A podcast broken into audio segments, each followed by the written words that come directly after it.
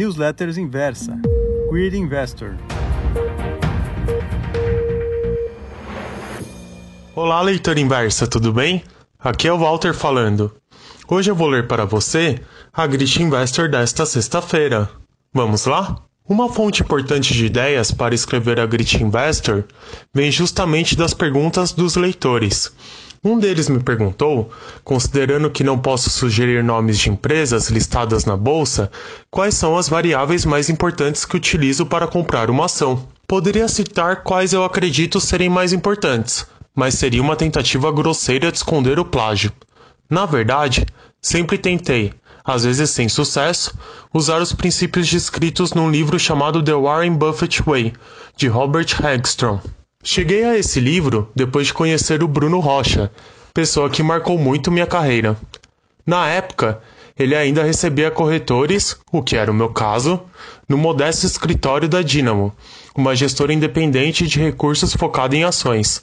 Naqueles dias, isso era raro. Os caras estavam há uma década à frente dos desbravadores entre os quais eu modestamente me incluo. Fiquei impressionado com a inteligência e a clareza de raciocínio do Bruno. Vi como sua jovem equipe estava determinada a entregar o que prometia, e ele, muito gentilmente, me disse que todos ali seguiam princípios inspirados em Warren Buffett.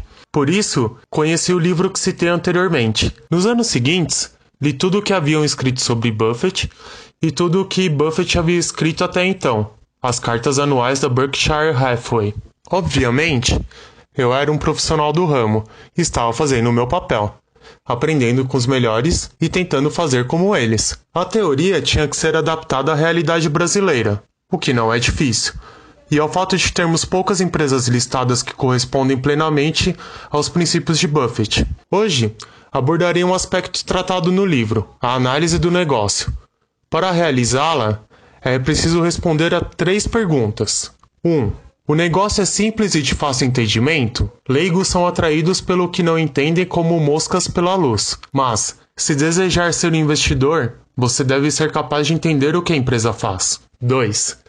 O negócio tem um histórico operacional consistente? Números não mentem no longo prazo. Um bom negócio deve ter um histórico, de preferência longo, de altos retornos operacionais. Simplificando, tem que ser lucrativo na atividade principal, tanto nos altos quanto nos baixos da economia. 3. O negócio tem uma perspectiva favorável no longo prazo? Muitos negócios simples e com excelente histórico de rentabilidade deixaram de existir com o surgimento de tecnologias que revolucionaram o setor. Pense na Kodak e na Xerox, que foram de gigantes à falência em menos de uma década. Agora que você já sabe o que é importante para analisar um negócio, reflita um pouco sobre cada ação de sua carteira e veja se elas possuem as três características anteriores. Um abraço e até mais!